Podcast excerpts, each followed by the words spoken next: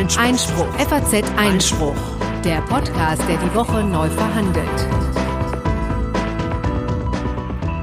Herzlich willkommen beim Einspruch-Podcast, dem wöchentlichen Podcast der FAZ zu Recht, Justiz und Politik. Und wir melden uns zurück nach einer klitzekleinen Sommerpause von einer Woche äh, sind wir jetzt wieder da mit Folge Nummer 82, nämlich am 24. Juli 2019. Und äh, wenn ich sage wir, dann meint das in diesem Fall nicht Corinna und mich ausnahmsweise. Die ist nämlich noch eine Woche im Urlaub.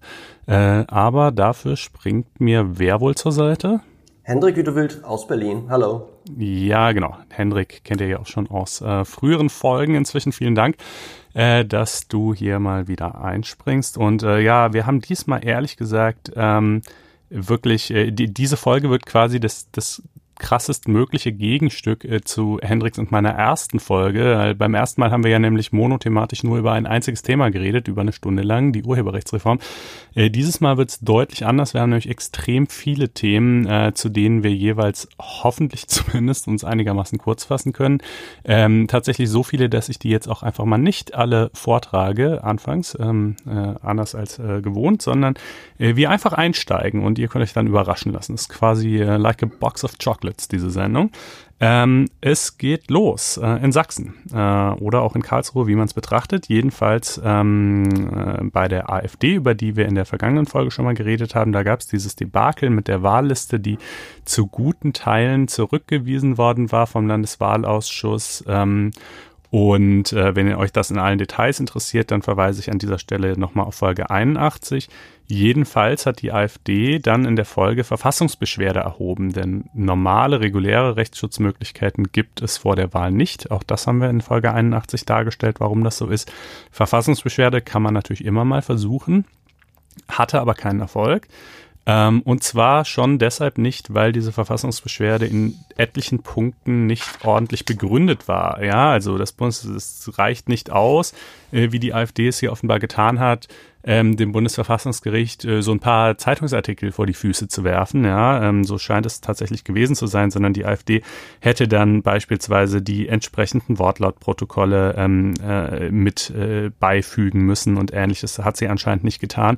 Was sie ebenfalls nicht getan hat, ist, sich mit der Rechtsprechung des Bundesverfassungsgerichts inhaltlich auseinanderzusetzen, äh, die nämlich eigentlich zumindest davon ausgeht, dass ähm, für solche landeswahlrechtlichen Probleme eben die Landesverfassungsgerichte zuständig sein. Das Bundesverfassungsgericht sagt jetzt noch nicht mal endgültig, ja, ist so oder ist nicht so, aber es sagt einfach, die, die AfD hat einfach dazu inhaltlich nichts vorgetragen äh, und dementsprechend ist diese Verfassungsbeschwerde einfach quasi nicht, nicht, ähm, ja, nicht ordentlich begründet und, äh, und äh, wird schon aus diesem Grunde abgewiesen. Ähm, das ist wirklich äh, schon ein bemerkenswerter Lauf, äh, den äh, diese Partei in Sachsen hat, äh, dem sie zweimal in Folge, muss man ja sagen, ihre Liste nicht ordentlich besetzt hat, ist sie jetzt äh, augenscheinlich auch am äh, Verfassen einer ordentlichen äh, Verfassungsbeschwerde gescheitert.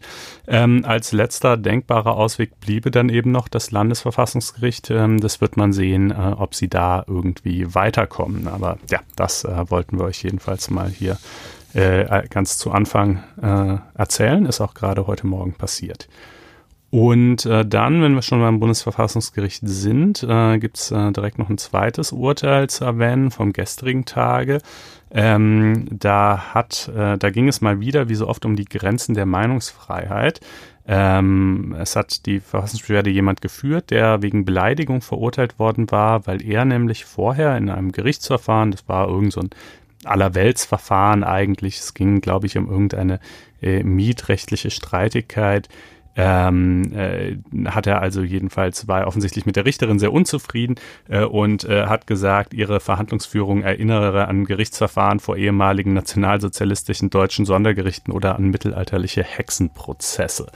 Und ähm, die äh, Staatsanwaltschaft hat dann Anklage wegen Beleidigung erhoben. Er wurde verurteilt. Und zwar haben die, die einfachen Gerichte gesagt, das sei eine sogenannte Schmähkritik. Und äh, wenn etwas eine Schmähkritik ist, was äh, heißt das dann, Hendrik? Unter Schmähkritik versteht man eigentlich ja, eine Äußerung, bei der nicht mehr eine sachliche Auseinandersetzung im Vordergrund steht, sondern ähm, das Diffamieren des Gegenübers. Und ähm, da muss man eine Abgrenzung finden zu polemischer oder überspitzter äh, Kritik, also äh, gerade wenn es um politischen Streit geht oder Provokationen vorangegangen sind, dann mag das alles sein. Aber äh, wenn, es, wenn es als Schmähkritik zu qualifizieren ist, dann ist das Ganze halt nicht mehr von der Meinungsfreiheit gedeckt und äh, kann eingeschränkt werden. Genau, also das ist halt gerade der Witz dabei, wenn es Schmähkritik ist, dann findet auch keine weitere Abwägung mehr statt. Also man kann sagen, alles, was Schmähkritik ist, ist verboten. Ähm, nicht alles, was nicht Schmähkritik ist, ist automatisch erlaubt, ja. So, und die Gerichte haben sich hier halt ein bisschen einfach gemacht, haben gesagt, das ist Schmähkritik, deshalb brauchen wir hier auch gar nicht weiter groß abzuwägen, zack, verurteilt wegen Beleidigung, fertig. Und da sagt das Bundesverfassungsgericht eben nein. Ähm, das sei hier nicht so. Es stünde nicht alleine äh, die Diffamierung der Person, wie du gerade gesagt hast, ähm, im Vordergrund, sondern ähm, die Äußerung würde ja schon einen gewissen Sachbezug aufweisen, wenn man sagt, das erinnert an, an irgendwie nationalsozialistische Sondergerichte oder Hexenverbrennungsprozesse, ähm, Hexenprozesse, äh, dann, ähm, äh, dann wollte man damit ja schon sagen, naja, der, der Prozess hier ist halt irgendwie extrem unfair und ergebnisgetrieben und das ist, geht alles nicht mit rechten Dingen zu. Ähm, äh, also es, es hat schon einen Sachbezug, äh, auch wenn es natürlich extrem polemisch ist. Ähm, und äh, das Bundesverfassungsgericht sagt jetzt nicht, ob das im Ergebnis ähm, strafbar sein soll als Beleidigung oder nicht. Ja, das ist, das müssen noch die einfachen Gerichte jetzt wieder entscheiden. Aber es sagt jedenfalls, es ist keine reine Schmähkritik und ähm, äh, und kann deshalb nicht sozusagen mit diesem pauschalen Argument abgebügelt werden. Ähm, das klingt äh, natürlich auch so erstmal eigentlich gut, weil Abwägen ist ja irgendwie immer schön und, und wenn man am Ende der Meinung ist, dass man da irgendwie äh, zu einer Verurteilung kommen müsste, dann kann man das ja auch eventuell trotzdem noch begründen. Ähm, das Problem, worauf der äh, Juraprofessor Michael Kubizell dann hinweist, ist, dass er sagt, naja, mh, Schmähungen oder, oder Beleidigungen oder abwertende Äußerungen gegenüber Amtsträgern und gegenüber Politikern die haben natürlich immer oder fast immer irgendeinen Sachbezug. Ja, also man, man beleidigt diese Leute ja in der Regel nicht irgendwie wegen Dingen aus ihrem Privatleben oder so, äh, sondern natürlich wegen irgendwas, was irgendwie mit ihrer Politik zu tun hat. Äh, deshalb könnte es dann also quasi schon mal nie Schmähkritik sein und in einem zweiten Schritt äh, würden die Gerichte dann äh, auch dazu neigen, bei der Abwägung, die dann ja quasi nötig wird, weil es keine Schmähkritik ist, ähm, äh, der Meinungsfreiheit den Vorrang zu geben und er fände das zu weitgehend, ähm, äh, weil sozusagen, ne, also das, das Argument der Gerichte ist dann oft äh, die, die Kritik an der Macht, die muss doch erlaubt sein, auch die scharfe, auch die überspitzte Kritik an der Macht muss erlaubt sein. Ähm, äh, Herr Kubitzel trägt da so ein bisschen als Gegenargument vor, äh, warum eigentlich? Äh, könnte man nicht auch sagen, dass äh, Leute, die sich in den Dienst der Öffentlichkeit stellen, vielleicht sogar gerade einen besonders ausgeprägten Ehrschutz verdienen, jedenfalls keinen so stark abgespeckten, äh, wie das hier der Fall ist. Hast du da eine Meinung zu, Hendrik? Ja, allerdings, ähm, allerdings stehe ich da sozusagen auf einem ganz anderen Ufer. Ähm, ich frage eher, warum überhaupt Beleidigungen bestrafen? Der Tatbestand ist ja ohnehin auf Kante genäht, in dem Sinne, dass er im Grunde verfassungswidrig wäre, wenn es nicht irgendwie schon entsprechende erläuternde Gerichtsentscheidungen gäbe. Und ähm, ich bin außerdem der Meinung, dass das wirklich dem Zivilrecht überlassen werden könnte und, und es im Grunde keinen Beleidigungsschutz braucht. Jedenfalls aber braucht es auf keinen Fall einen gesteigerten Beleidigungsschutz für Staatsvertreter. Da sind wir dann so in Kategorien Beamtenbeleidigung, ne, äh, als, als äh, man hört das ja als Laie oder von Laien häufiger mal, ja, das ist dann Beamtenbeleidigung. Den Begriff gibt es tatsächlich im, im Rechtslexikon, betrifft aber lediglich die Frage, wer den Antrag stellen darf, um äh, die Strafverfolgung auszulösen, das was bei, bei Beamten, soweit ich weiß, der Dienstherr dann ist. Aber ähm, ansonsten gibt es da keine, keinen besonderen Schutz für äh, die Staatsgewalt und im Gegenteil, ich wäre eher da, äh, ich bin da eher bei den Gerichten, die dann im Zweifelsfalle sagen, äh, Kritik muss möglich sein, auch die, die polemische, zugespitzte äh, und schmerzhafte. Und ähm, wenn das dann in den Beleidigungstatbestand äh, hereinragt, dann muss man das trotzdem im Lichte der Meinungsfreiheit auslegen. Also du siehst mal wieder ein etwas liberales Verständnis auf meiner Seite. Ja, ja also de, zu, zu dem ersten Teil von dem, was du gesagt hast, äh, ob Beleidigung überhaupt strafbar sein muss, tatsächlich sieht man natürlich, das geht auch anders. Beispielsweise in den USA ist sie es nicht. Also ist jetzt tatsächlich kein Naturgesetz, dass das so sein müsste. Ähm, auf der anderen Seite, ich glaube, gerade wenn, wenn die Beleidigung eine gewisse Massivität annimmt, auch, auch in der Menge von Personen, die sie, die sie vielleicht äußern und so, dann kann ich schon nachempfinden, dass das sehr schmerzlich sein kann und vielleicht auch ein gewisses Strafbedürfnis besteht. Äh, zu dem zweiten Punkt, um, um die Position von Herrn Kubizell da vielleicht noch um der Gerechtigkeit angedeihen zu lassen. Ich glaube jetzt nicht, dass seine Idee wäre, tatsächlich zu sagen, ähm, wir, es, es wäre ein besonders starker, ein, ein sogar stärkerer als für normale Menschen ähm, äh, Ehrschutz gerade für Politiker und Amtsträger nötig. Ähm, mhm. Ich glaube, er kritisiert nur, dass vielmehr das Gegenteil der Fall sei, weil nämlich bei äh, polemischen Äußerungen gegenüber Politikern und Amtsträgern die Gerichte dann eher dazu neigen würden zu sagen, naja, das hat ja immer einen Sachbezug und als Kritik an der Macht ähm, neigen wir dann auch dazu, das irgendwie fast immer durchzuwinken und das äh, findet er, äh, glaube ich, zu weitgehend. Ähm, und äh, das kann man natürlich auch so äh, sehen. Es gab ja gerade neulich ähm, auch äh, eine, eine Konferenz, wo äh, zum, zum Thema Beleidigung gegenüber Politikern alles in Folge ähm, des Mordes an äh, Walter Lübcke und, äh, und dem ganzen Hass, der da so im Netz geäußert wurde. Und äh, das war schon erschreckend teilweise zu hören, was äh, man da als Amtsträger irgendwie alles so abbekommt. Also ich ähm, kann schon verstehen, äh, dass das äh, mit dem, mit dem, mit diesem sehr liberalen Verständnis dann äh, in der Praxis vielleicht auch an seine Grenzen stößt manchmal. Ich kann das auch verstehen und äh, das war ja auch ganz wesentlich Triebfeder des NetzDG übrigens. Ne? Das geht manchmal so ein bisschen unter. Aber ähm, gerade in der CDU ähm, haben sich Politiker vor allen Dingen deswegen für das Netzwerkdurchsetzungsgesetz gegen Hassrede ausgesprochen, weil sie sagten, unsere Kommunalpolitiker äh, schmeißen den Laden hin, mhm. weil sie so dermaßen angegangen werden im Internet. Und das will ich auch bei aller Kritik, die ich ja am NetzDG geäußert habe, überhaupt nicht kleinreden. Das ist natürlich ein Problem und wenn dann nicht nur die zweite oder dritte Garde irgendwie in die Politik geht, sondern nur noch diejenigen, die gar nichts anderes zu tun haben und furchtlos sozusagen sich dem Shitstorm stellen, dann ist das natürlich für die Demokratie auch irgendwann ein Problem. Also sehe ich durchaus ein. Okay. Ja, dann, äh, wir haben ja versprochen, äh, nicht allzu lang bei den einzelnen Themen zu verweilen, mhm. sonst dauert das hier drei Stunden. Also kommen wir doch mal zum nächsten. Äh, Ursula von der Leyen ist es geworden, ähm, neue Kommissionspräsidentin, äh, knapp aber doch.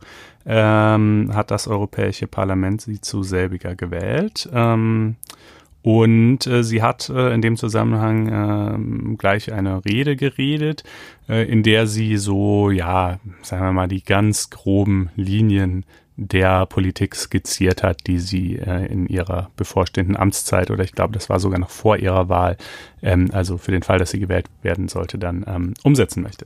Und äh, wir dachten uns, das ist vielleicht schon mal ganz lohnenswert, da zumindest so aus der Vogelperspektive draufzuschauen, wenn diese äh, einzelnen Dinge dann tatsächlich zur Umsetzung gelangen, dann ähm, werden wir natürlich auch nochmal ausführlich darüber sprechen, ähm, aber in ein paar Stichworten. Ähm, zum, was so das politische drumherum oder ja, die, die, sagen wir mal, die Kompetenzverteilung der europäischen äh, Institutionen angeht, da hat sie äh, einen ganz interessanten Vorstoß gemacht und hat gesagt, ähm, sie will das Europäische Parlament äh, gewissermaßen stärken. Sie will ihm zwar kein formelles Initiativrecht für Gesetzgebungsverfahren äh, zuerkennen. Das ist ja eine Schwäche des ähm, Europäischen Parlaments, dass es eben nicht eigenständig Gesetzgebungsverfahren initiieren kann. Aber sie will quasi so eine Art ähm, Selbstverpflichtung der Kommission, dass wenn das Parlament einen bestimmten Vorstoß anregt, dass dann die Kommission eben ein, ein äh, Gesetz dieses äh, sinngemäßen Inhalts ähm, vorlegt, äh, um quasi so ein Initiativrecht äh, um über Bande, wenn man so will. Ähm, über das äh, große Thema transnationale Listen, das wir hier auch schon mal aufgegriffen haben. Da will sie in eine äh, zwei Jahre laufende Konferenz äh, anberaumen, in der darüber diskutiert werden soll. Das ist allerdings also noch einigermaßen vage. Und für die Außenpolitik der EU äh, möchte sie gerne das Mehrheitsprinzip einführen. Auch das ist natürlich ja mehr Kategorie Wunschkonzert vielleicht, denn äh, äh, dafür, wie für so viele grundlegende Änderungen im europäischen Gefüge, wäre halt eine Veränderung der Verträge nötig und die kann nur einstimmig ergehen und äh, deshalb ist es halt äh, äh, eher unwahrscheinlich, sagen wir mal, dass das Realität wird, aber wir wollten es an der Stelle mal genannt haben. Dann, äh, Hendrik, zum Thema äh, so äh, Digitalpolitik hast du, glaube ich, äh, dir mal angeschaut, was äh, Frau von der Leyen da so auf dem Zettel hat. Ja, also für ähm, Menschen mit sehr liberaler Brille auf die Netzpolitik ist es sicherlich schon mal eine Schrecknachricht gewesen, dass sie es wird, weil sie ja noch äh, den einschlägigen Kreisen bekannt ist als Zensursula. Zensursula? Zensursula. Ich erinnere mich dunkel, das so. ist, äh, das musst du vielleicht noch kurz sagen, das hat irgendwie mit diesen Stoppschildern zu tun. Ne? Genau. Ähm, das geht, ging damals, hatten wir eine äh, Debatte um Kinderpornografie im Internet und äh, eine der Ideen, die dort auch maßgeblich von Frau von der Leyen entwickelt worden sind, ähm, waren eben Stoppschilder, also Access Blocking. Das ist eine Technologie, bei der die Internetzugangsprovider, also was ich T-Online oder sonst wer, verpflichtet werden, bei äh, bestimmte Adressen eben nicht auf die eigentliche Zieladresse umzuleiten, sondern auf eine andere Seite, nämlich so ein Stoppschild des, ich glaube, Bundeskriminalamts, das sollte das damals, glaube ich, hosten, mhm. hat eine Riesendebatte ähm, verursacht. Das Zugangserschwerungsgesetz wurde verabschiedet, dann allerdings sofort wieder kassiert ähm, weil es eben massive Proteste gab, weil es ja bürgerrechtlich ganz schwierig ist, Menschen in der Kommunikation also einfach umzuleiten, dazu noch auf einen vom Staat gehosteten Server. Also es gab eine große Debatte und auch Demonstrationen und Frau von der Leyen bekam dann den, den ähm, unschmeichelhaften Namen Zensusula, das war dann also auch ein Hashtag und naja. Das ist und so nach dem, was sie jetzt so angekündigt hat, würdest du sagen, dieser, dieser Name oder das, wofür er sinnbildlich steht, ist immer noch verdient oder, oder hat da ein Umdenken stattgefunden? Ich weiß nicht, ob sie selbst im Kern sozusagen äh, jemand ist, der diese Ideen ständig vertritt. Ich glaube, sie ist schon eher auf der Law and Order Ecke. Hier kommt nun hinzu, dass die Kommission ohnehin darauf geeicht war, äh, die Internetplattform härter sozusagen zur Verantwortung zu ziehen. Das ist ja insgesamt eine Idee, die, die global wabert, wo die Kommission aber, ähm, auch Vera Jourova hatte sowas schon angekündigt, ähm, die Justizkommissarin, äh, dass, dass, dass das jetzt kommen müsste, dass da jetzt also die Plattformen mehr zur Verantwortung gezogen werden. Das passiert auf verschiedenen Ebenen. Insbesondere sollte E-Commerce-Richtlinie reformiert werden. Ähm, das ist eine Richtlinie, die es im Wesentlichen erlaubt, dass Amazon, Facebook, Twitter, all diese Plattformen unter ein, ein, eine geringere Verantwortung tragen für die Inhalte, die auf ihren Plattformen stattfinden. Ähm, Ausgangspunkt war tatsächlich Deutschland, diese ganze Regelung, die um die Jahrtausendwende ge gefasst wurde. Damals tauchte Kinderpornografie auf einem CompuServe-Server auf und der Manager wurde dann am Amtsgericht München plötzlich angeklagt und da haben alle ganz großen Schreck bekommen und dann wurden diese Haftungsprivilegien eingeführt, wonach also Plattformen erst dann haften, wenn sie Kenntnis haben, positive Kenntnis von einem Inhalt. Das ist das, das was man Notice and Takedown ja lange, lange nennt, ne? Debatten ne? zugeführt. Das Netzwerkdurchsetzungsgesetz schränkt diesen Grundsatz ein. Die beliebten Uploadfilter, über die wir ja eine ganze Sendung mal gemacht haben, schränken diesen Grundsatz auch ein. Ähm, überall wird also an diesem Privileg genagt, in Europa auch ähm, unter dem Vorzeichen, dass man sagt, so ja, wir kriegen hier eh kein Google und kein Facebook mehr hin, ist doch egal. Sozusagen so ein bisschen, ja, äh, Industriepolitik mit, mit verschärften Mitteln steckt da auch drin. Nun, in diesem Szenario ist es klar, dass von allein in ihrer Ankündigung auch so etwas reinschreibt und deswegen hat sie gesagt, ja, wir brauchen ein Gesetz über digitale Dienste, bessere Haftungs- und Sicherheitsvorschriften für digitale Plattformen und sowas. Das war insofern zu erwarten. Ich würde deswegen jetzt nicht unbedingt eine direkte Linie zu Zensursula und den Stoppschildern ziehen, aber dass sie sich dem nicht verschließen würde, war auch irgendwie klar. Und äh, da wird sicherlich jetzt das eine oder andere auf uns zukommen. Es gibt ja schon äh, gegen Terrorismus Vorschriften in der Mache. Es gibt die audiovisuelle Medienrichtlinie, die auch an diesem Punkt ansetzt und eben die Reform der E-Commerce-Richtlinie. Das wird also eine Debatte sein, die uns ganz maßgeblich beschäftigen wird. Das gilt übrigens auch im, im EU-internen Wettbewerb. Ähm, ich war vor kurzem in, in, in London und durfte mich dort mit der früheren Digitalministerin dort unterhalten. Und ähm, die haben ein White Paper äh, gefasst und wollen also ausdrücklich der sicherste Ort werden, an dem man ins Internet gehen kann.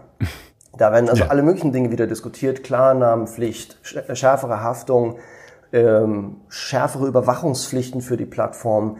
Da ist also ein gewisser Wettbewerb ausgebrochen und das Ganze immer unter der Überschrift, insbesondere in der EU, weil man da ja Zuständigkeitsregeln hat, das soll alles dem digitalen Binnenmarkt äh, helfen. Ja, das soll den stärken, damit die Leute sicherer und freier und, und lieber ins Internet gehen und alle am besten denselben Regeln gehorchen. Das grenzt natürlich alles an Medienregulierung, die bei uns Ländersache ist und wird dadurch zu ganz vielen Friktionen führen. Aber man kann feststellen, es ist ein Wettbewerb ausgebrochen und von allein wird in diesem Wettbewerb sicherlich jetzt ähm, scharfe Vorgaben machen. Da rechne ich schon mit. Okay, wir sind gespannt.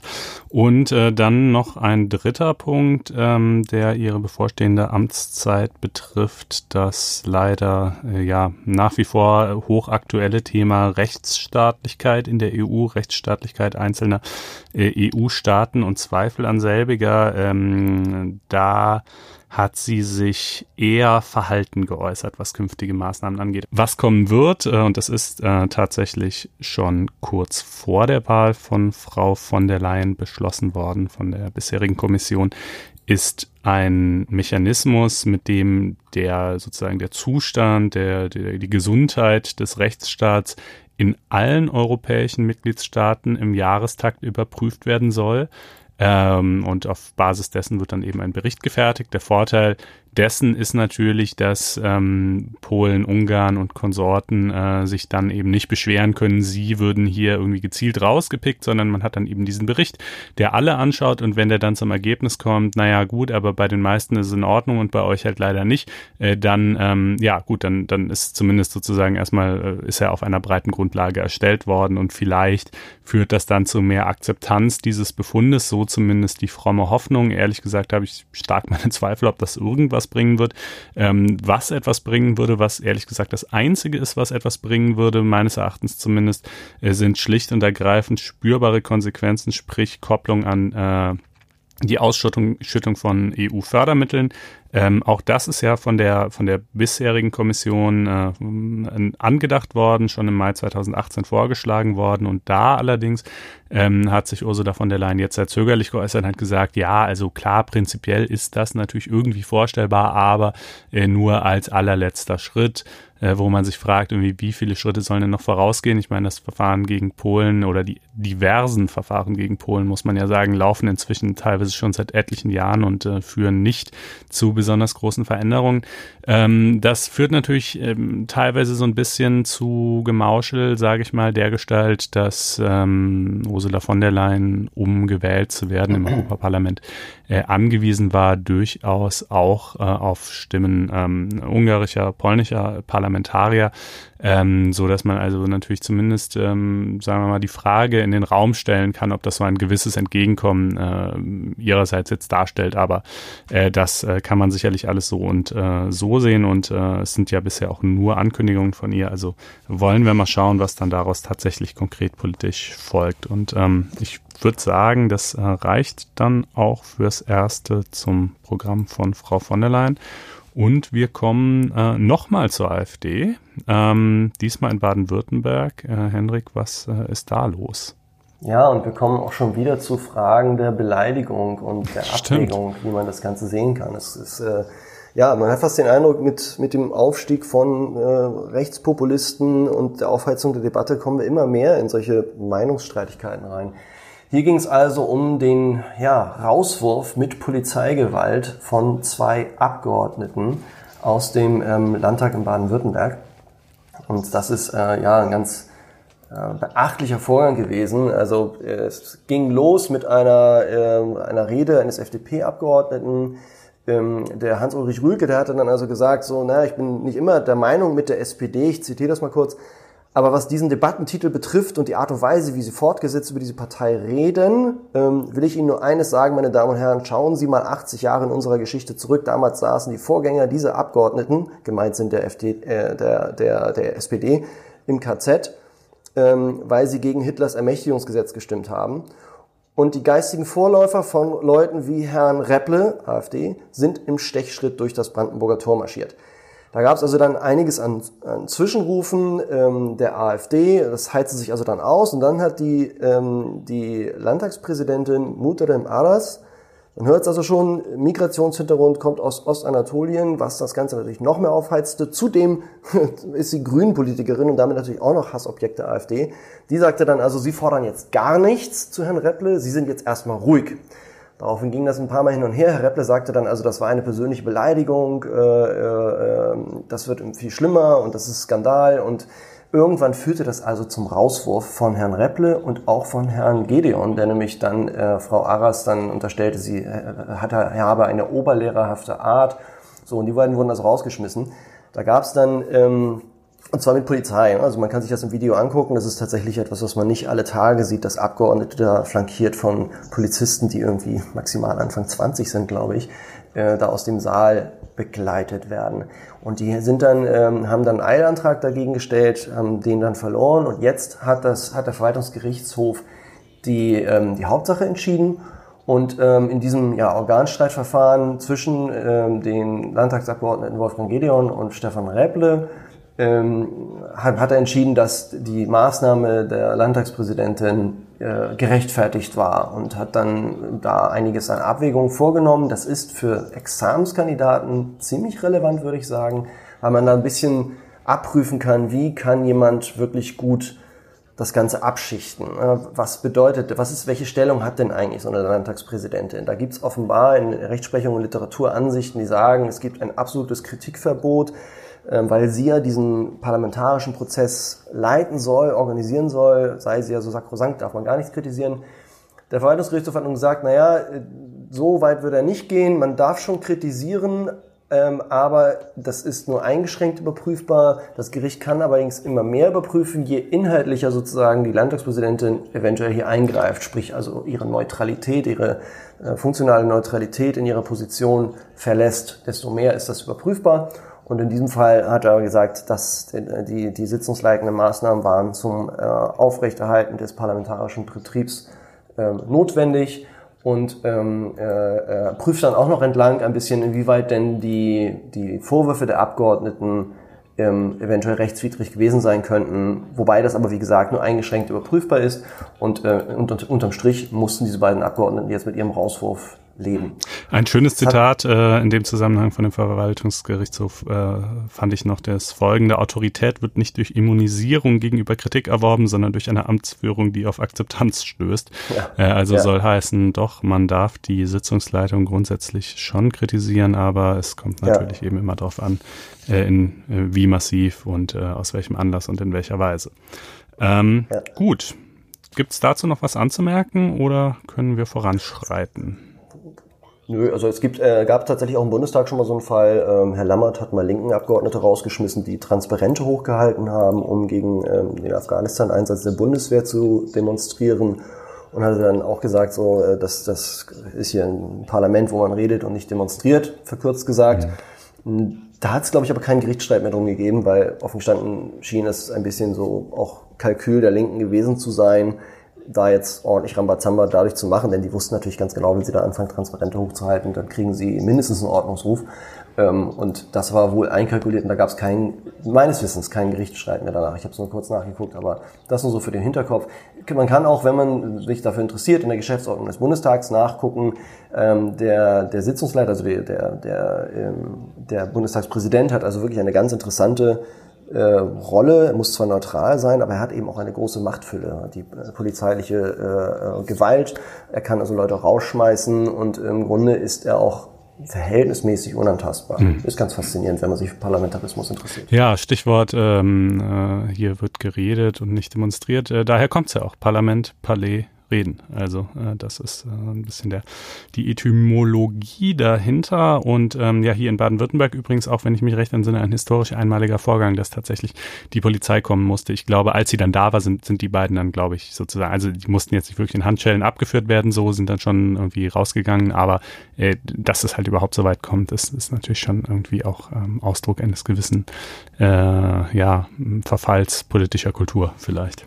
Ja. Ähm, ja, gut, okay. Äh, dann kann ich mit größtmöglicher Genugtuung verkünden, äh, dass äh, die Verbraucherzentrale Bundesverband eins auf die Nuss bekommen hat äh, vom Europäischen Gerichtshof. Also äh, wie das ja immer so ist, die endgültige Sachentscheidung steht noch aus. Der Europäische Gerichtshof, äh, der entscheidet äh, solche, solche Vorlageverfahren wie dieses eins war nicht selbst, sondern ähm, die nationalen Gerichte, in diesem Fall der Bundesgerichtshof, rufen den EuGH an und sagen, pass mal auf, lieber EuGH, zur Klärung dieses Streits haben wir ähm, an einem bestimmten Punkt eine Frage, wie das Europarecht auszulegen ist. Äh, sag uns das doch mal bitte.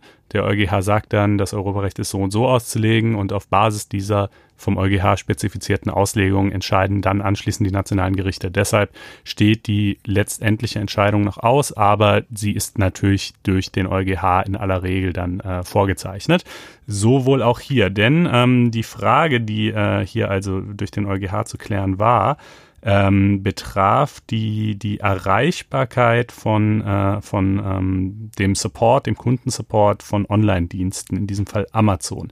Und die Verbraucherzentrale Bundesverband äh, war gegen Amazon vorgegangen, weil sie gesagt haben, die Telefonnummer von Amazon sei äh, nicht so ohne weiteres zu finden. Sie ist wohl irgendwie schon zu finden, aber ziemlich schwierig und tief vergraben in der Seite. Was allerdings sehr einfach zu finden ist, das bestreitet auch die Verbraucherzentrale nicht, äh, sind ähm, diverse andere Möglichkeiten, den Support zu kontaktieren. Namentlich kann man eine Mail schreiben, man kann ähm, Online-Chat aufmachen oder man kann um einen Rückruf bitten. Und äh, ich kann aus eigener mehrfacher Erfahrung sagen, das funktioniert wirklich blendend und überragend gut. Ich kenne keinen Support, äh, der auch nur ansatzweise so gut funktionieren würde wie der von Amazon. Ähm, äh, also äh, wirklich, äh, deshalb hat es mich halt auch äh, von Anfang an so aufgeregt, dass man sich ausgerechnet unter allen Unternehmen äh, auf dem Planeten Erde dieses ausgesucht hat, um zu versuchen, ein Exempel zu statuieren. Ähm, äh, da gibt's nun wirklich so viele andere, die zwar vielleicht eine, eine Telefonnummer angeben, wo du aber dafür eine Stunde in der Hotline hängst, um dann mit einem völlig inkompetenten Sachbearbeiter verbunden zu werden. Ja, äh, anders bei Amazon, wo du halt vielleicht offenbar die Telefonnummer nicht so leicht findest, aber dafür der Rückrufservice dich echt innerhalb von 30 Sekunden zurückruft und dann da ein freundlicher und kompetenter Mitarbeiter dran ist. Anyway, ihr seht schon, ich kann mich ein wenig in Rage reden bei dem Thema und ähm, die Rechtsfrage, die jetzt hier also zu klären war, war eben die, ob die Telefonnummer soweit vorhanden angegeben werden muss oder nicht. Das hing, äh, die Unklarheit ähm, hing auch äh, interessanterweise damit zusammen, äh, dass die Verbraucherrechte Richtlinie, auf die das hier zurückgeht, konkret übrigens, äh, und äh, die dann die quasi ihren Niederschlag in Artikel 246a, ähm, Paragraph 1 Absatz 1 des EGBGB gefunden hat. Ähm, äh, diese Verbraucherrechtsrichtlinie, also die ist in der deutschen Sprache etwas anders übersetzt als im Englischen oder im Französischen, ähm, so dass nicht ganz klar war, unter welchen Umständen welche Kontaktmöglichkeiten angegeben werden müssen. EuGH hat es jetzt äh, beantwortet und hat gesagt, es ist im Ergebnis relativ egal. Insbesondere müssen ähm, äh, müssen Seiten nicht äh, irgendwie jetzt Telefon, Fax, E-Mail, sämtliche Wege bereitstellen. Wichtig ist nur, dass es einen schnellen, effizienten, gut funktionierenden Weg gibt. Ähm, aber äh, es muss halt nicht unbedingt das Telefon sein. So, das ist das Ergebnis dieses Verfahrens und äh, scheint mir in hohem Maße gerecht zu sein. Aber wir haben gleich noch ein anderes gerechtes Urteil. Deshalb habe ich das hier einfach mal so in die Sendung reingestellt. Dann äh, können wir, glaube ich, direkt weitermachen. Äh, und zwar, Hendrik, ähm, es gibt äh, noch mehr Neuigkeiten vom Bundesverfassungsgericht, ne? Die Wahlfeststellung zum Beispiel. Ja, ähm, ich muss ja gestehen, ich zittere ein bisschen vor diesem Teil in unserem Podcast. ähm, ich hatte auch schon auf Twitter das erwähnt. Äh, das ist natürlich ein absoluter Traum für die mündliche Prüfung. Wahlfeststellung ist etwas, wo praktisch jeder etwas findet, was er falsch machen kann. ähm, well put. Da, also Aber ich möchte an dieser Stelle mal kurz noch äh, äh, reingrätschen und sagen, ähm, Wahlfeststellung finde ich wirklich ein schönes Thema, weil es einerseits ist es irgendwie äh, schon ein ziemlich, also einerseits ist es schon so ein Feinschmecker-Juristending, irgendwie der normale Mensch hat davon wahrscheinlich noch nie was gehört. Ähm, und es ist auch ein bisschen schwierig zu verstehen, aber ich glaube, es ist wirklich auch ganz faszinierend und wenn man es äh, gut erklärt, was du bestimmt gleich tun wirst, äh, dann, äh, dann ist es, glaube ich, schon auch durchaus interessant, so für eigentlich für jedermann irgendwie zu, zu, weil es schön vor Augen führt, mit was für Problemen äh, Gerichte sich mitunter rumschlagen müssen und was für kreative Lösungen dazu gefunden werden. Genau, das kommt ja alles zusammen. In dubio pro reo, Bestimmtheitsgrundsatz, ähm, also ne, das ist, äh, ist schon toll. Jo. Also was ist überhaupt passiert? Ähm, es gab eine, eine äh, also was ist, was ist das Urteil des Bundesverfassungsgerichts? Das Bundesverfassungsgericht hat gesagt, dass die Wahlfeststellung hier zwischen gewerbsmäßig begangenem Diebstahl und gewerbsmäßiger Hehlerei nicht gegen das Grundgesetz verstößt. Ähm, war also ein, ein äh, Strafurteil, ähm, und zwar hat das Landgericht Meiningen ähm, den äh, Menschen, der da Beschwerde eingereicht hat, alternativ verurteilt wegen Diebstahl oder gewerbsmäßiger Hehlerei. Und jetzt tritt das Thema sozusagen auch für Laien zutage. Wie kann man denn jemanden verurteilen wegen der einen oder der anderen Sache? Juristen sagen, wie kann das denn sein? Bestimmtheitsgrundsatz. Ich muss doch genau wissen, äh, gegen welches Strafgesetz äh, verstoßen wurde. Ja, es gibt auch nur mal Fälle, und bei Diebstahl und Hehlerei passiert das wohl relativ oft. Da weiß man nicht, ob der eine oder der andere Tatbestand erfüllt ist. Man weiß aber, dass jedenfalls einer oder der andere erfüllt ist. Und das liegt daran, dass der Hehler nur verurteilt werden kann, wenn er nicht auch der Dieb war. Denn wer etwas gestohlen hat, kann sich ja schlecht selbst sozusagen verhehlen. Kann man verhehlen sagen? Ja. Da geht's schon los. Also jedenfalls kann er nicht auch noch Täter der Hehlerei sein. Also Hehler ist Und, quasi ähm, jemand, der... Weil man das nicht genau aufklären kann, gibt es eben Fälle, in denen man eine Wahlfeststellung macht und dann feststellt, einer von beiden ist auf jeden Fall verurteilt und dann wird man eben ja, wahlweise hm. verurteilt. Also die Idee und, ist quasi, ähm, ne, der Hehler ist der Typ, der das Diebesgut ähm, beispielsweise ankauft oder sich anderweitig verschafft oder an Dritte ja. weiterverkauft oder so. Und der Dieb ist, ist halt ja der, der, der bei dem man es im Zweifelsfalle findet. Oh. Also das ist ja aus Ermittlungssicht sozusagen, nicht, dass ich da großer Praktiker wäre, aber man ist, äh, der Hehler kommt ja ins, ins Visier oder derjenige, der dann entweder Dieb oder Hehler ist, weil man bei dem das Zeug genau. findet und dann sagt so, du hast es doch gestohlen und dann sagt er, nein, ich habe es nur angekauft oder sowas. Oder er sagt vielleicht gar nichts dazu. Man kriegt aber irgendwie raus, naja, irgendwie kommt das schon irgendwo her. Und deswegen kommt man dann darauf, dass es entweder ein Dieb oder ein Hehler sein muss. Genau, und äh, man hat aber das Problem, dass man nicht weiß, welches von beiden. Und äh, das führt dann eben nicht dazu, mhm. dass derjenige einfach freigesprochen würde, weil man sagt, wir können ihm den Diebstahl nicht eindeutig nachweisen, wir können ihm auch die Hehlerei nicht eindeutig nachweisen, sondern man sagt dann, ja, ver verurteilen wir ihn halt äh, entweder oder. Ähm, und das ist, äh, ja, warum ist das so problematisch und wie funktioniert das dann doch? Na, wenn man jetzt schematisch runterprüft, äh, wie, so ein, wie so ein Automat, wie man das ja eigentlich machen soll, wie so ein Subsumptionsautomat, dann kommt man zu Diebstahl, sagt, hm, in dubio pro reo, Zweifelsgrundsatz. Es könnte sein, dass, ähm, dass er das gar nicht gestohlen hat. Gibt da eine, eine Tatsachenunsicherheit. Dann ähm, dürfte ich ihn wegen Diebstahls nicht verurteilen. Wenn ich bei der Hehlerei lande, müsste ich sagen, in dubio pro reo, es könnte sein, dass er das den Gegenstand, die Uhr oder was auch immer, geklaut hat, dann kann er aber nicht wegen Hehlerei verurteilt werden. Das steht im Tatbestand eindeutig drin, kann man das reingucken. Äh, in der, in der Hehlerei ähm, steht, dass, äh, genau, wer eine Sache, die ein anderer gestohlen oder sonst und so weiter erlangt hat, also ich kann ja nicht der andere sein, wenn ich selbst war. Wenn das aber ähm, unklar ist, dann müsste ich in dubio pro bei der Hehlerei wiederum annehmen, dass er der Dieb wäre. Sprich, ich flöge bei beiden ähm, Tatbestand, Tatbeständen raus, weil ich äh, sozusagen eine Tatsachenunsicherheit habe. Zugleich weiß ich aber, das ist jedenfalls das Szenario der Wahlfeststellung, einen von beiden hat er auf jeden Fall erfüllt. Und dann muss man eben in diese Wahlfeststellungsprüfung eintauchen.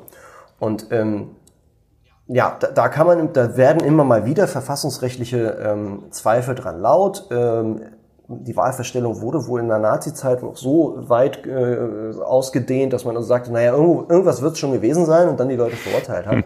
es muss also alles, äh, es muss also absolut sonnenklar sein, dass eine von beiden Alternativen ähm, jedenfalls erfüllt ist und dann, dann sagt das Bundesverfassungsgericht, geht das und es begründet das interessanterweise mit dem, Recht, mit dem Prinzip der Rechtsstaatlichkeit. Sagt also das Prinzip der Rechtsstaatlichkeit, die Pflicht des Staates, die Sicherheit seiner Bürger und deren Vertrauen in die Funktionsfähigkeit der staatlichen Institutionen zu schützen. Und der Anspruch aller in Strafverfahren Beschuldigter auf Gleichbehandlung rechtfertigen ist, den staatlichen Strafanspruch auch dann durchzusetzen, wenn Zweifel hinsichtlich des Tatgeschehens verbleiben, gleichzeitig aber ein strafloses Verhalten des Angeklagten sicher ausscheidet. Also Rechtsstaat, wir haben ja so ein bisschen eine Debatte, was heißt denn eigentlich Rechtsstaat? Äh, liberale Juristen argumentieren immer, heißt äh, Schutz vor dem Staat und Verfahrensrecht etc. Und die Hardliner Law and Order Fraktion, die sagt, Rechtsstaat heißt, dass der Staat auch ordentlich durchgreift und bestraft und so. Und hier klingt das Bundesverfassungsgericht eher so nach Law and Order und hält also diese Möglichkeit der Wahlfeststellung hoch. Ähm, das, die Gefahr in Examensklausuren ist, glaube ich, dass man zu früh auf das Ding hüpft, weil man sagt, Wahlfeststellung, das ist cool, das habe ich jetzt gerade gelernt, äh, da habe ich die Karteikarte in- und auswendig. Aber in Wahrheit würde man durch den bloßen Einsatz von Indubio Pro Reo irgendwo rausfliegen. Also da muss man ganz doll aufpassen. Es gibt dann noch die zwei weiteren Ableitungen, die ich nicht großartig vertiefen will, weil wir so viele Themen haben, aber Postpendenz und Präpendenz, also ähm, ja, da äh, geht es darum, dass man nicht sicher ausschließen kann, dass der Hehler an dem vorangegangenen Diebstahl beteiligt war. Man weiß aber ganz sicher, dass er ähm, die, die Hehlerei erfüllt hat. Und dann, ähm, äh, wenn also von zwei Sachverhalten der zeitlich spätere sicher aufgeklärt und nachgewiesen werden kann, der zeitlich frühere jedoch nicht sicher vorliegt, dann ähm, soll die Strafbarkeit des zweiten, also der Hehlerei, nicht davon abhängen, dass der erste nicht verwirklicht wird, sondern es kommt zu der sogenannten Postpendenzfeststellung. Das ist also etwas, wenn man Strafrecht im mündlichen Examen hat, kann man sich darauf einstellen, wenn es irgendwo zur Wahlfeststellung kommt, wird man dadurch auch Postpendenz und Präpendenz wahrscheinlich nochmal durchgejagt. Sollte man sich also ein bisschen mit vertraut machen und ähm, die Standardkonstellation, wo es meistens um, um Hehlerei und Diebstahl tatsächlich geht, ähm, sollte man sich da äh, draufziehen, auf jeden mhm. Fall. Und was das äh, Bundesverfassungsgericht hier natürlich auch noch klar gesagt hat, ist erstens, ähm, die Wahlfeststellung ist keine Entschuldigung oder kein Ausweg für faule Ermittlungsbehörden. Man muss natürlich erstmal versuchen, den Sachverhalt soweit irgend möglich aufzuklären und festzustellen, äh, war es denn jetzt Diebstahl oder war es Hehlerei? Wenn man es eindeutig am Ende mit genug Aufwand feststellen kann, dann muss man natürlich auch deshalb verurteilen und kann nicht einfach sagen, auch na, wird schon das eine oder das andere gewesen sein.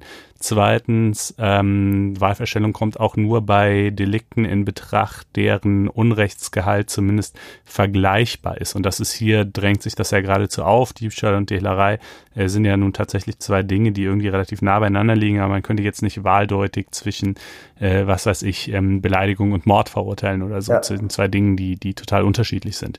Ähm, mal davon abgesehen, dass ich mir allerdings auch kein Szenario denken kann, in dem, äh, in dem da überhaupt eine, äh, insoweit eine Unsicherheit bestünde. Ähm, und natürlich drittens, bei der Wahlfeststellung, der Täter wird dann nur wegen des milderen der beiden Delikte verurteilt. Ja. Äh, auch das ist klar, man weiß ja nicht, welches es war, vielleicht war es ja nur das mildere, dann kann man natürlich auch nur aus dem Strafrahmen des milderen verurteilen.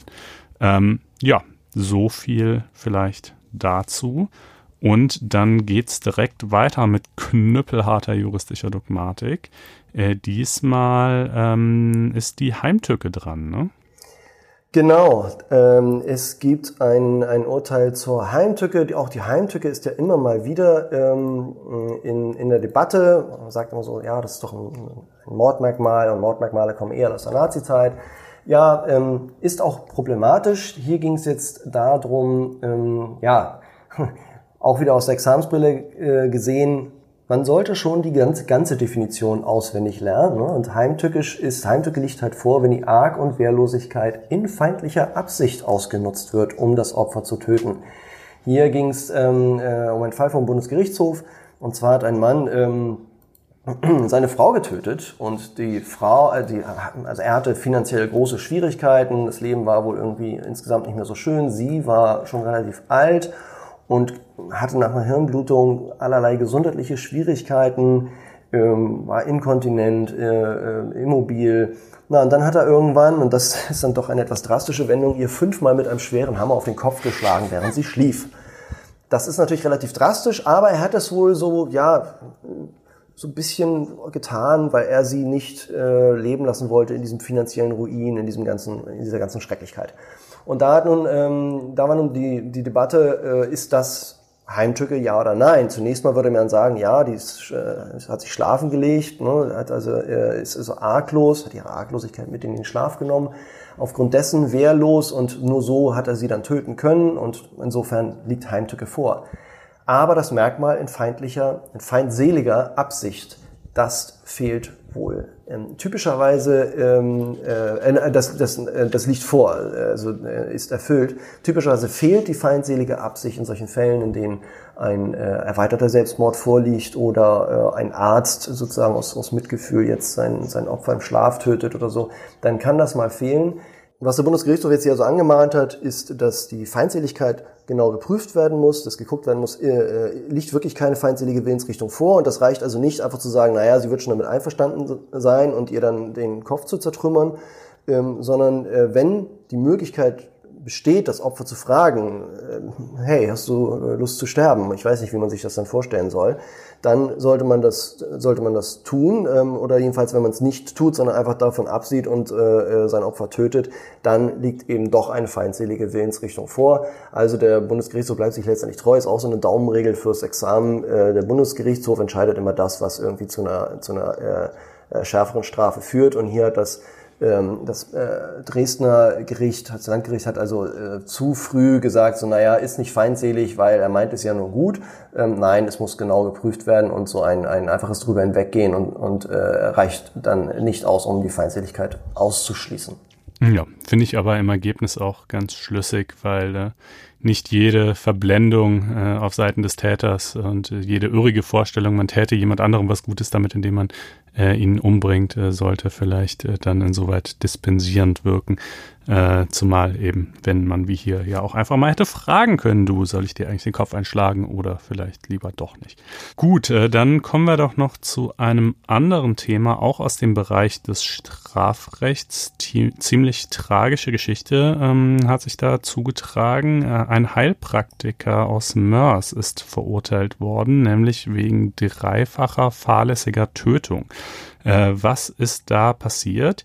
Äh, dieser Mann hat im Juli 2016 drei Patienten ein Mittel namens 3-Bromopyruvat, 3-Bromopyruvat verabreicht. Ähm, und äh, dieses Mittel ist nicht zugelassen als, äh, als Arzneimittel. Es ist allerdings tatsächlich schon in äh, verschiedenen so vorläufigen Untersuchungen äh, getestet worden auf seine Fähigkeit möglicherweise ähm, Krebszellen abzutöten und hat sich so als ganz ähm, potenziell vielversprechend erwiesen. Also äh, es war jetzt nicht äh, komplett aus der Luft gegriffen, dass man Krebspatienten vielleicht dieses Mittel irgendwie geben könnte, aber ähm, es war halt erstens schon unorthodox, weil nicht zugelassen lassen. Und zweitens, und das war dann aber auch noch das deutlich größere Problem in diesem Fall, ähm, hat er den Patienten eine krasse Überdosis des äh, Medikaments äh, verabreicht, ein Vielfaches äh, dessen, äh, was man eben eigentlich geben sollte.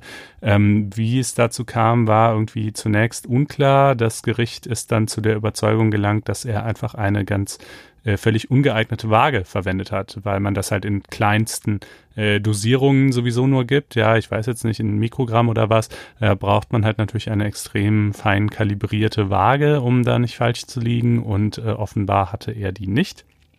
Und äh, das hat dann eben zum Tod äh, dieser drei Patienten geführt. Eine vierte Patientin hatte auch noch arge Beschwerden, hat es aber irgendwie überstanden. Und äh, nun muss man vielleicht erstmal, ja, also ähm, das Urteil als solches äh, klingt für mein Empfinden relativ milde, muss man sagen. Zwei Jahre auf Bewährung nämlich. Äh, zwei Jahre sind bekanntlich die Obergrenze dessen, was man gerade noch zur Bewährung aussetzen kann, wenn man denn will. Ähm, das Gericht hat hier in Rechnung gestellt, dass der Mann das natürlich nicht gewollt hat, dass der natürlich ähm, selber sich jetzt irgendwie auch extrem äh, ja schlecht fühlt mit dem Verlauf der Dinge, ähm, dass er offenbar durchaus aus, aus echter Überzeugung dem Willen Menschen zu helfen Heilpraktiker geworden ist und und äh, das für ihn auch eine große Tragödie darstellt. Auf der anderen Seite ähm, hat es aber eben auch gesagt, dass hier schon ein krasser Fall der Pflichtverletzung vorlag, äh, so eine untaugliche Waage zu verwenden und äh, es gab auch noch ein paar andere kleinere Dinge. Er hat auch irgendwie die Medikamente nicht ordentlich etikettiert und so, aber das war jetzt, glaube ich, in diesem Fall nicht unbedingt das Hauptproblem. Ähm, und äh, ja, und das ist natürlich auch immer, äh, ich finde, da äh, zeichnet sich auch so ein bisschen der, die, die Grundfrage dran ab, straft man wegen dem bösen Willen, der hier natürlich nicht gegeben war, oder wegen dem schlimmen Ergebnis, äh, das hier ganz äh, eindeutig gegeben ist. Ja, drei Leute sind tot. Ähm, äh, und ähm, ja, mir, mir kam es etwas ähm, milde vor. Ich so jedenfalls auch viele Reaktionen, die ich äh, mitbekommen habe. Ein Berufsverbot wurde auch nicht verhängt, aber das äh, würde ich gerne mal kurz zum Anlass nehmen, überhaupt auf das, ähm, auf das äh, Institut des Heilpraktikerberufs äh, zu sprechen zu kommen. Hendrik, weißt du, was ein Heilpraktiker ist, was der macht, was der kann? Also genau weiß ich es nicht, aber es gibt das Heilpraktikergesetz und ich glaube, das kommt auch aus der Nazi-Zeit, oder? es kommt wie so vieles auch aus, aus der Nazi-Zeit. Nazi äh, genau, ja, wobei, also nicht, also tatsächlich, es kommen wirklich sehr viele Gesetze aus der Nazi-Zeit. Nicht alle äh, Gesetze sind jetzt deshalb auch notwendigerweise Ausdruck nationalsozialistischen Nein. Denkens.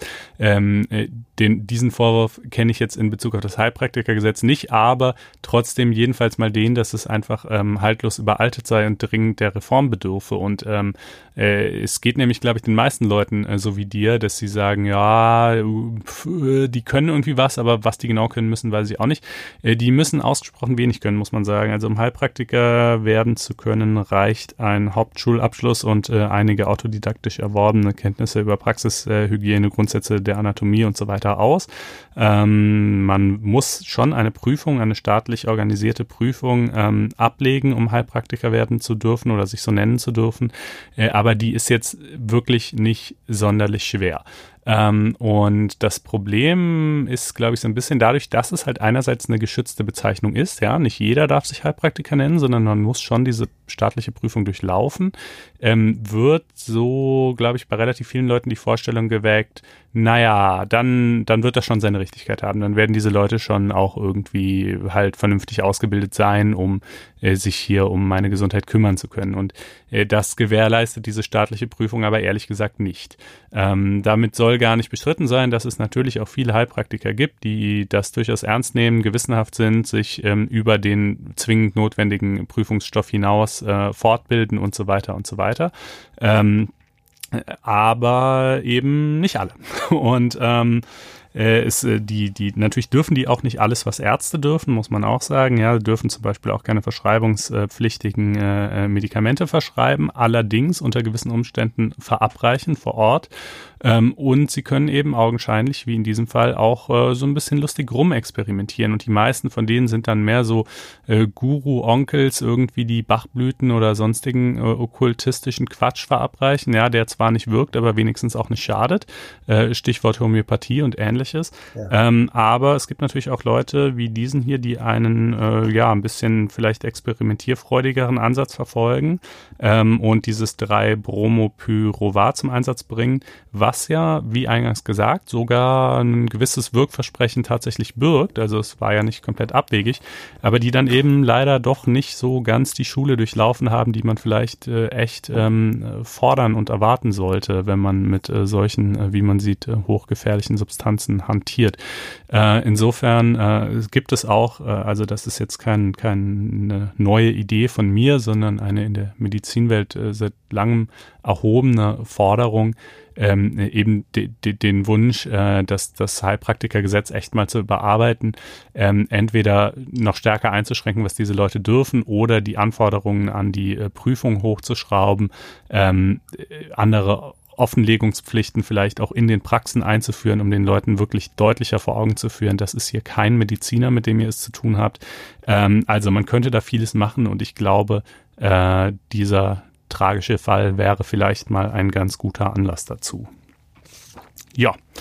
Ähm, jetzt aber mal zu etwas, äh, ja, ein, einem etwas heitereren äh, Thema. Wir nähern uns auch so langsam dem Ende der Sendung. Äh, aber es ist äh, was ganz äh, Witziges äh, passiert in Sachen Zwangsvollstreckung, nicht wahr, Henrik? Ja, und schon wieder Meinungsfreiheit. Das Thema lässt genau. uns in diesem Podcast offensichtlich nicht los. Und zwar hat ähm, Joachim Steinhöfel einen lustigen äh, kleinen Trick angewandt, beziehungsweise, naja, also es ist eigentlich ein nicht ungewöhnliches Vorgehen, aber in einem, in einem schönen Kontext. Und zwar hat er Konten gepfändet von CDU und SPD, weil Facebook in zwei Fällen, wo es um den Streit um Hassrede geht, Gerichtskosten nicht fristgemäß erstattet hat. Und nun überlegt man sich natürlich als Laie erstmal, wieso geht das denn? Es geht, weil CDU und SPD Werbung geschaltet haben bei Facebook, Facebook also Forderungen äh, gegen diese Parteien hat. Und ähm, diese, äh, die, diese Forderungen ähm, können gepfändet werden, indem man sozusagen äh, das abstrakt angibt, sagt so, ja, da gibt's Forderungen, äh, ich habe eine Forderung gegen Facebook, die wurde nicht bezahlt, nämlich die Gerichtskosten. Äh, und deswegen ähm, möchte ich jetzt die äh, Konten von CDU und SPD gepfändet haben. Er hat das wohl gestern auch noch gegenüber der CSU beantragt. CDU und SPD haben gestern gezahlt. Aber es ist natürlich alles eingebettet in eine politische Botschaft. Die Sperrungen selbst ergingen vermutlich in diesen beiden Fällen wieder auf Basis von Community-Richtlinien. Aber Steinhöfer setzt natürlich das Ganze in den Kontext mit dem Netzwerkdurchsetzungsgesetz, sagt, ja, das trifft hier die richtigen, äh, die Regierungsparteien selbst schuld, sozusagen die eigene Medizin mal kosten. Ähm, äh, deswegen habe ich jetzt bei denen gepfändet und das führt natürlich zu einem großen Hallo und ist ein, ein schöner Schabernack. Ähm, aber ja, verbunden mit der, mit der politischen Botschaft ähm, selbst schuld. Auch wenn die Sperrung selbst eben gar nicht auf das Netzwerkdurchsetzungsgesetz zwingend zurückgeht. Aber der, der Kontext ist natürlich klar und ähm, ja, ist ein, ein weiterer kleiner Teil Sieg für Herrn Steinhövel, der ja da sehr umtriebig ist und teils äh, gerichtlich dafür sorgt, dass Beiträge gelöscht werden, teils gerichtlich dafür sorgt, dass sie gerettet werden sozusagen, also gelöschte und gesperrte äh, Beiträge wieder freigeschaltet werden. Der ähm, hat da also ja seinen, seinen diebischen Spaß. Das kann man wohl so sagen und äh, natürlich in diesem Fall auch geschicktes äh, Marketing in eigener Sache, wenn man so will, denn ähm, die, die Pfändung ähm, solcher Ansprüche ist eigentlich ein mehr oder weniger alltägliches, jedenfalls nicht unübliches äh, Mittel der Zwangsvollstreckung und wäre eigentlich an und für sich gar keine Nachricht wert. Äh, aber durch diesen ähm, hier hergestellten Bezug, ähm, äh, dass er es halt nicht bei irgendwem macht, sondern gerade bei den Parteien ähm, äh, und zwar namentlich auch bei den Parteien, die das NetzDG mitgetragen haben, Klammer auf, auch wenn das hier keine NetzDG-Fälle im engeren Sinne waren, Klammer zu, ähm, ja, hat es natürlich einfach irgendwie so eine hübsche Pointe. Äh, und ich war übrigens, als ich diese Nachricht gelesen habe, zunächst ganz baff, weil ich dachte, Moment mal, kann das überhaupt seine Richtigkeit haben? Ähm, es ist ja also, ne, und nochmal zur Klarstellung, Steinhöfel hat einen Zahlungsanspruch gegen Facebook. In diesem Fall hat er den deshalb, weil er das Verfahren, ein anderes Verfahren ein, gewonnen hat gegen Facebook und Facebook deshalb die Gerichtskosten tragen muss. Ja. Facebook zahlt nicht, aus welchen unerfindlichen Gründen auch immer. Jetzt betreibt er die Zwangsvollstreckung und er geht nicht etwa hin und, und pfändet einfach irgendwie, ja, auf dem Konto von Facebook, was ja vielleicht erstmal im ersten naheliegender wäre oder so, äh, sondern er, er pfändet auf dem Konto der CDU und der SPD und das funktioniert hat, die ja zunächst mal nicht wirklich was damit zu tun haben. Und im Übrigen, er hätte auch zu irgendjemand ganz anderem gehen können. Er hätte auch sagen können, was weiß ich, äh, der Supermarkt äh, sowieso schaltet auch Werbung auf Facebook. Äh, das hätte genauso funktioniert, ja. ja. Äh, hätte, hätte auch auf dem Konto dieses Supermarkts pfänden können. Ähm, und es geht tatsächlich, weil man halt sagt, Face, gut, die, die CDU und die SPD, die schalten Werbung auf Facebook, das kostet Geld, also wird Facebook Zahlungsansprüche gegen die CDU und die SPD haben. Und dann kann Herr Steinhöfel ja auf den Konten dieser beiden Parteien pfänden. Und natürlich werden diese beiden Parteien dann insoweit in dieser Höhe von den Zahlungsansprüchen gegenüber hm. Facebook frei. Genau. Ich ich finde das eigentlich, also ich, ich habe dann auch mal mit äh, Benedikt Windau, der den ZPO-Blog äh, betreibt, gesprochen, ähm, der mir bestätigt hat, dass das alles so seine Richtigkeit hat. Ich konnte es erst gar nicht glauben, weil jetzt mal so ganz praktisch gesprochen, was wird denn passieren? Facebook wird CDU und SPD irgendwann eine Rechnung schreiben für die Werbung, die sie da geschaltet haben. Äh, höchstwahrscheinlich wird keiner bei Facebook checken, dass von dieser Rechnung jetzt aber irgendwie wieder so und so viel Euro in Abzug zu bringen sind, weil, ähm, weil Herr Steinhöfel diese Pfändung betrieben hat. Ähm, äh, das heißt, letztlich müssen sich CDU und SPD dann irgendwie damit rumschlagen, Facebook zu verklickern, dass sie ihnen eigentlich weniger schulden. Also irgendwie, da wird doch ein Dritter so ein bisschen in diesen ganzen Ärger mit hineingezogen, der eigentlich gar nichts damit zu tun hat. Ähm, aber gleichwohl, es geht. Und, und ähm, der Benedikt Winder, mit dem ich dann sprach, der meinte, naja, ähm, stell dir einfach mal den klassischen Fall vor, äh, dass ähm, das äh, in ein Konto hineingepfändet, also in, in, das Konto von Facebook selbst hineingepfändet würde. Auch da passiert ja, ja letztlich nichts anderes, ne? Denn auch da ist es ja so, die Bank, bei der Facebook ein Konto hat, ist ja quasi auch ein äh, Dritter. Und, ähm, und Facebook hat einen Zahlungsanspruch gegen die Bank, nämlich den Zahlungsanspruch, potenziell den gesamten Inhalt des eigenen Kontos ausgezahlt Richtig. zu bekommen. Äh, also das sei ja sozusagen eigentlich dieselbe Konstellation, auch wenn es sich wie eine andere Konstellation anfühlt. Weißt du, was ich meine? Ja, ja, ja. Es ist, aber es ist natürlich in diesem Fall äh, insbesondere durch diese politische Grundspannung nochmal interessanter. Ja, wenn es eine Bank ja, klar. hätte keiner gezuckt. Aber in diesem Fall, ja, ja ja, ja, äh, klar, äh, das ist natürlich, das ist einfach die hübsche Pointe, aber ich, ich war im ersten äh, Moment ganz baff, dass das überhaupt geht, aber es geht. Und äh, es fun funktioniert dann übrigens so, man, man beantragt dann diesen Pfändungs- und Überweisungsbeschluss äh, und in dem Moment weiß man ja auch noch nicht hundertprozentig, ob Facebook wirklich ähm, Zahlungsansprüche gegen die Parteien hat. Ja, vielleicht, was weiß ich, dürfen die da kostenlos Werbung schalten oder haben schon im Vorhinein mhm. gezahlt oder haben irgendwelche Einreden oder so. Äh, und dazu gibt es dann ein Auskunfts, äh, eine Auskunftspflicht des Drittschuldners, die steht ja. in 840 ZPO, um solche Unwägbarkeiten dann aufklären zu können. Das ist vielleicht für alle, die vor dem zweiten Examen stehen, auch mal worth revisiting.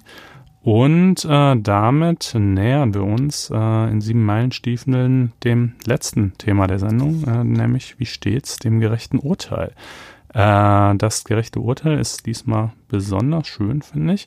Ähm, das betrifft einen Autofahrer, der wurde 2017 in Friedrichsthal im Saarland mit äh, 27 km/h überm Durst geblitzt, äh, bekam einen Bußgeldbescheid über 100 Euro und äh, ich vermute jetzt einfach mal wahrscheinlich auch einen Punkt oder so. Jedenfalls ähm, ist er dagegen vorgegangen vor den Verwaltungsgerichten.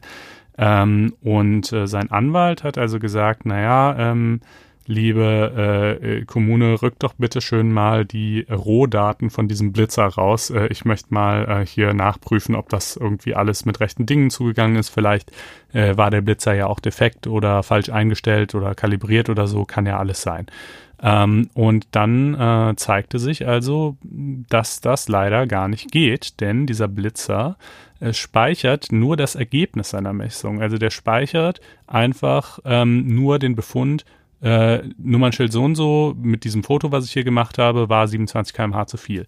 Aber die ähm, Daten, aus denen dieser Befund erstmal errechnet wurde, also das Tempo, mit dem er da ankam und, und was weiß ich, was da alles an, an komplizierten Daten in so einen Blitzer eingeht, äh, die werden nicht gespeichert. Und äh, deshalb lässt sich auch im Nachhinein nicht mehr nachvollziehen, ob diese Berechnung, die dann 27 km/h äh, zu viel ergeben hat, wirklich richtig war oder nicht. Darauf muss man quasi blind vertrauen. Ähm, und äh, das äh, hat, ähm, das haben aber die Instanzgerichte alle so durchgewunken, haben gesagt, na ja, der Blitzer war ja schließlich von der Physikalisch-Technischen Bundesanstalt, ähm, über deren Existenz ich dann äh, auch quasi in diesem Zusammenhang erstmal gestolpert bin, ähm, äh, zugelassen und äh, da müsste man dann als Gericht quasi schon darauf vertrauen dürfen, dass so ein zugelassener Blitzer dann eben auch äh, ordentlich funktioniert. Äh, und äh, der Verfassungsgerichtshof sagt aber nein, keineswegs, so geht's nicht. Ähm, äh, nämlich äh, zitiert er hier zum Grundrecht auf ein faires Verfahren zähle auch das Recht, sich mit den belastenden Beweismitteln auseinandersetzen zu dürfen. Äh, und äh, dieses Zitat fand ich ganz schön, was jetzt folgt. Staatliches Handeln darf, so gering belastend es im Einzelfall auch sein mag und so sehr ein Bedarf an routinisierten Entscheidungsprozessen besteht, in einem freiheitlichen Rechtsstaat für die Bürgerinnen und den Bürger nicht undurchschaubar sein. Eine Verweisung darauf, dass alles schon seine Richtigkeit habe, würde ihn zum unmündigen Objekt staatlicher Verfügbarkeit machen. Und ähm, ja, ich würde sagen, das sind äh, wahre Worte, auch wenn man natürlich vielleicht das Gefühl hat, mein Gott, der Typ, der hatte jetzt hier irgendwie Glück und höchstwahrscheinlich war er wirklich zu schnell und höchstwahrscheinlich hat der Blitzer richtig gemessen. Ja, das mag schon alles so stimmen, äh, aber darum geht es halt nicht, sondern es geht darum, dass Entscheidungen nachvollziehbar bleiben müssen. Und je mehr Technik irgendwie äh, auch, auch in Ermittlungsverfahren und so weiter zum Einsatz kommt und je mehr solche Dinge wie Predictive Policing und so weiter zum Thema werden, äh, desto wichtiger wird es sicherlich auch sein, dass ähm, man sich eben nicht einfach nur blind auf das irgendwie ausgeworfene Ergebnis ähm, äh, verlässt, sondern dass man äh, eben den Weg zu diesem Ergebnis auch nachprüfen kann. Ähm, ja, in diesem Fall bei so etwas Profanem wie einem Blitzer, aber man kann sich da natürlich potenziell auch noch äh, äh, ja, gewichtigere Anwendungsfälle vorstellen. Schön, wir enden auf einer liberalen Note, mir gefällt das. Ja, sehr schön. Das dachte ich mir schon, äh, dass du da mitgehen würdest. Äh, gut, dann würde ich sagen, äh, das soll's gewesen sein. Äh, wir freuen uns über die Aufmerksamkeit. Wir freuen uns allerdings auch, äh, wenn ihr auf faz.net-einspruch testen gehen und euch dort ein kostenloses vierwöchiges Probeabo klicken wollt. Unter den vielen Texten, die seit der letzten Sendung erschienen sind, möchte ich hier beispielhaft einen zur juristischen Notenvergabe in den Staatsexamina hervorheben, der für reichlich Wirbel gesorgt hat, wie bei diesem Thema auch nicht anders zu erwarten. Ähm, und äh, überhaupt gibt es natürlich tägliche Updates alles aus FAZ und FAS, was irgendwie mit Recht zu tun hat und täglich exklusive Stücke obendrein. Ähm, wenn ihr es noch nicht gemacht habt, tut es. Es ist ein akutes Upgrade.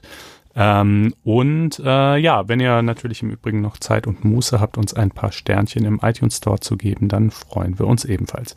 Äh, in diesem Sinne, nächste Folge dann wieder mit Corinna. Vielen Dank äh, fürs Mitmachen, Hendrik. Gerne. Jo, macht's gut. Ciao, ciao. Tschö.